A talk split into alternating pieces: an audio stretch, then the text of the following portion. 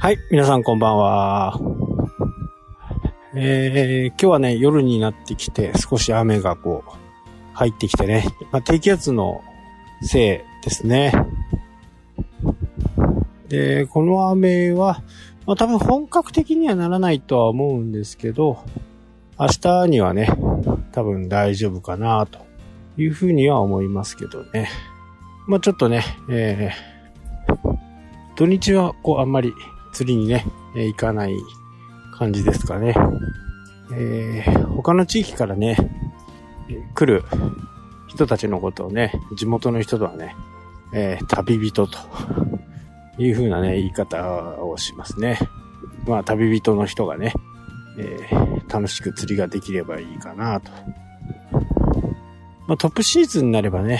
あんま関係ないんですけどね、え、今の時期はあんまりえー、狙っているものもね、入ってきていないのでね、まあそんな感じで、えー、今日、明日とね、お休みかなというふうには思いますね。で、今ね、えー、こちらの方ではね、これね、地域によって随分こう、魚の言い方ってね、随分違ったりするんですけどね。今、量が最盛期なのはね、イカナゴというものですね。これが大きくなるとね、大ナゴと言って、まあ、そんなにね、大きくにはならないんですけど、まあ、簡単に言うとね、シラスみたいなものです。本当にね、シラスにとってもよく似てるんですけど、白くてね。えー、ただ、この生はね、なかなか流通しないんですよね。で、先日、隣の漁師さんからね、えー、いただいたものをね、生で食べてね、わ、これはあの、静岡で食べたね、しらす丼を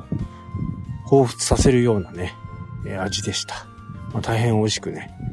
えー、いただくことができましたね。その量がね、今あの、続々とね、えー、夜、行ってる状態ですね。電気をつけて、その電気のところにね、えー、寄ってくるイカナゴを取ると。まあ小さいものですからね、すごく小さい網でね、えー、やっているようですね。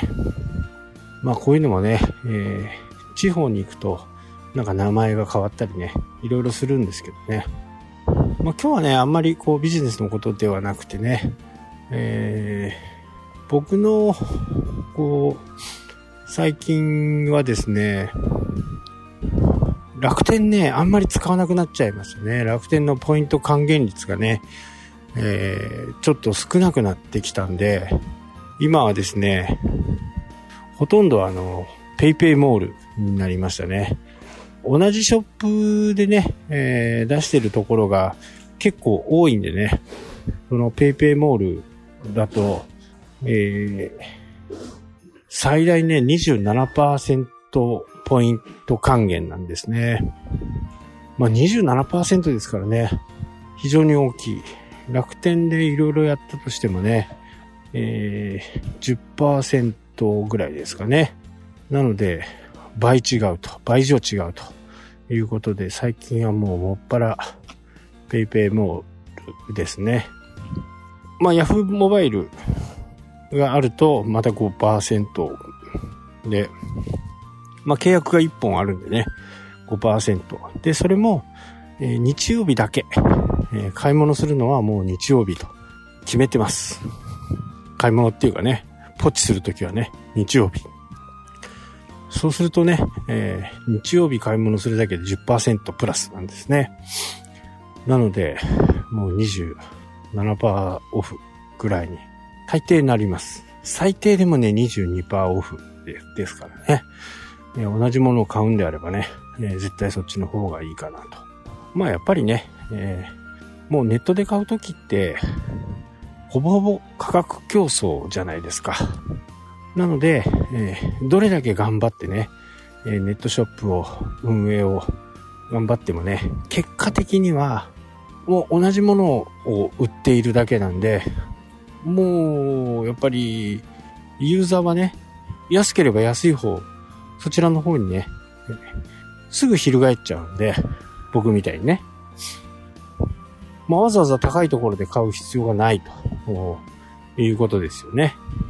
で、 PayPay は、まあ、セブンイレブンとの提携もね、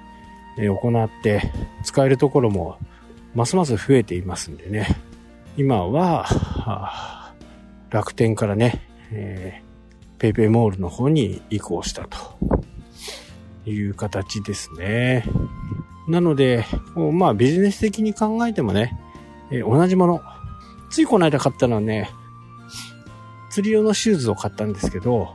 もう大体そこのメーカーのサイズがわかるんで、まあ、具体的に言うとね、僕だと26センチ。で、ちょっと冬っぽい形になって、厚い靴下とかね、履くときは27センチっていう風にね、だいたい決めてるんで、もうそれで買うんですよね。あとはもう安ければいいと。結果同じものなんでね。これが、やっぱりオリジナルのものだとね、そこのお店にしかない。そこのお店の、お店の独自のサービスだと。いう風になると、これまた随分ね、話が違ってくると思いますけどね。まあこういう風にユーザーってね、やっぱり金額の安いところをね、えー、中心に買うわけですよね。だからこの辺をしっかりこう、理解しとかないとなかなかこう、難しいという風なね、えー、形になりますよね。なので、結局ね、行き着くところは、自分のオリジナルの商品で、ファンに売るというところがね、まあ最終的な目標かなというふうに思います。なので、えー、しっかりリピーターを確保して、そのリピーターに、えー、リピートしてもらうというところがね、一番のビジネスのポイントでありね、基本でもあり応用でもあると。まあそのためにどんなツールが必要なのか、ね、えー、Twitter なのか、インスタなのか、YouTube なのかっていうところはね、その読者さん、ユーザーさんに合わせてね、情報を発信していく、そういう工夫が必要かなと思います。で、必ず何かをやるときには、ここで発信するんで、えー、そこをフォローしておいてくださいね、というのが一番いいかな。まあそういう使い方だとね、やっぱりツイッターが一番いいんですよ。必ず何かやるときはツイッターからスタートするというふうにね。えー、まあ、そこからメルマガの方にね、飛んでもらう形もいいんですけど、広く集めるとき、まず広くファンを集めようとするとき、告知をするとき、そういったときはツイッターを使って、えー、ファンを確保して、そこから顧客管理をしていくとき、えー、顧客維持をしていくときには、あメルマガという流れがいいのかなと思います。はい、というわけでね、今日はこの辺で終わりとなります。それではまた。したっけ？